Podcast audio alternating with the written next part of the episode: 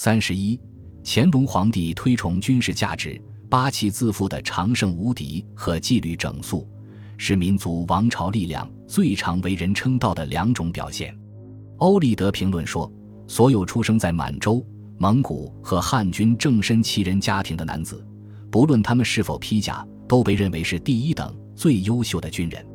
在许多方面，清政权还是仰赖再三宣称的满洲人武力。”一七七八年，乾隆皇帝在第三次巡行盛京期间，强调了战场胜利对清朝统治建构的重要意义。萨尔浒一战，破明四路之兵二十余万。远近乘风震折，尤为缔造鸿归。到十八世纪末，满洲人军事上不可战胜的这一叙述，构成了清民族王朝例外主义意识形态的根基，在《开国方略》中被神圣化、极力渲染。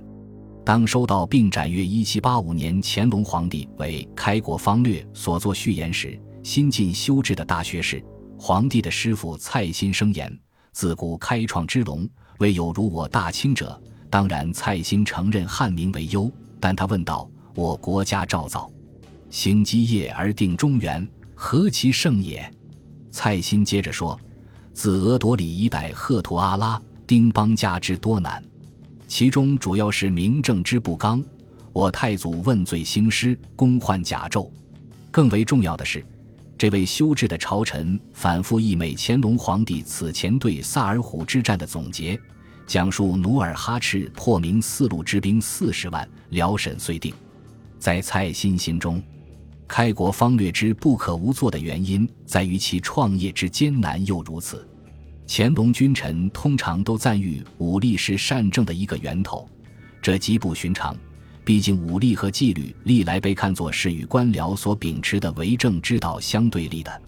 头两部王朝史司马迁的《史记》和班固的《汉书》，认为马上治天下是非正统的统治模式，因为它只是建立在使用武力的基础之上。贬斥马上知天下的经典出处是写于公元二百至四百年间的陆贾传记。陆贾来自南方的楚国，以善辩称。在推翻秦朝的过程中，他为汉朝的开国者刘邦出谋划策。《史记》和《汉书》本传记载，他不停促请这位开国者留意《诗经》和《尚书》所说的宽仁文治，而刘邦显得不耐烦，斥责陆贾说：“乃公居马上而得之，安是诗书？”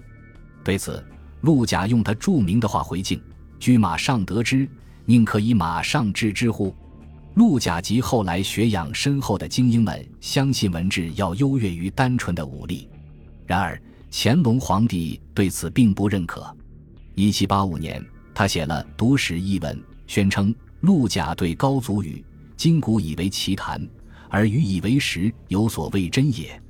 乾隆皇帝明确反对陆贾和刘邦的观点，认为他们同样贬狭。高祖之言在重武轻文。而陆贾之言在重文轻武，乃两失之，岂可独以彼为伪乎？他对朝代更迭给出了有军事寓意的解释：创业之君无不以马上得之，而败业之君无不以望其足以马上得之，以致父宗绝嗣。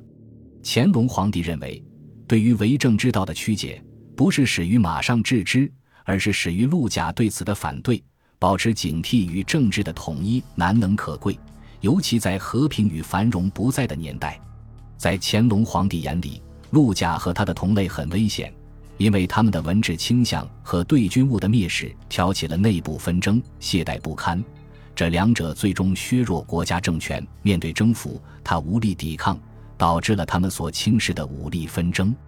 在这一特定例子中，马上治之的乾隆皇帝主要是指军务，但是我们在第七章将会看到。他也颂扬在文治领域内马上治天下的美德和功效，尤其是在他南巡期间。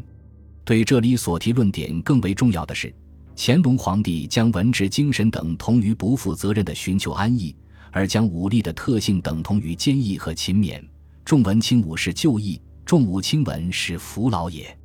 在展示了这一简而化之的公式之后，乾隆皇帝利用了典故，间接地贬低他的文臣。他们大多数是汉人，因为他们卑鄙的追逐名利之心，以及民族固有的追求舒适安逸生活的习性。最后一句与名为“无一”的诗有关。这首诗出自《诗经·唐风·无一》。表面上看，是古代晋国的统治精英们请求周天子将晋侯的名号赐予武侯，因为武侯刚刚入侵并征服了晋国。晋国精英们主张的内在逻辑是不如子之一，换言之，和平最为重要。不过，乾隆皇帝的解读是，晋国精英们表面论安言疾是虚伪的，目的是避免拿起武器。通过默许和服务于一个新的统治者，确保他们自己个人的安逸与舒适。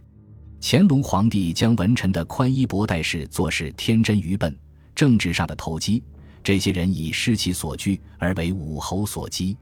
在乾隆皇帝眼里，善于辞令且仅关注自我利益的文臣，他们的忠诚都有问题，他们的成见对于军务的蔑视，最终会破坏国家的安全和稳定。乾隆皇帝的这一腔调重复了他在1758年驳斥孙浩反对他到索尔约济寻衅的看法。乾隆皇帝从值得尊敬的汉人朝臣自己的师傅，最近才修治返回福建老家的蔡新那里找到了对他观点的支持。就蔡新而言，愿意呼应乾隆皇帝对于历来受到赞誉的陆贾名言的摒弃，蔡新也用更多的经典材料支持乾隆皇帝，并非巧合的是。蔡新也强调了搜苗显瘦之法，这很容易将一般意义上皇帝的巡行做法混同于一种古代的但却是被忽略的马上之治的先例。蔡新的长篇评论，自然从总体上赞誉武备的重要，尤其是乾隆皇帝的武功，人们难以找出比之更能完美表现军事必胜的例子。然而，这种对于清朝战争机器军事力量的无限信心。既不是先定的，也不是一成不变的。相反，康熙、雍正、乾隆皇帝对于十八世纪上半叶国家的军事能力极为怀疑。本集播放完毕，感谢您的收听，喜欢请订阅加关注，主页有更多精彩内容。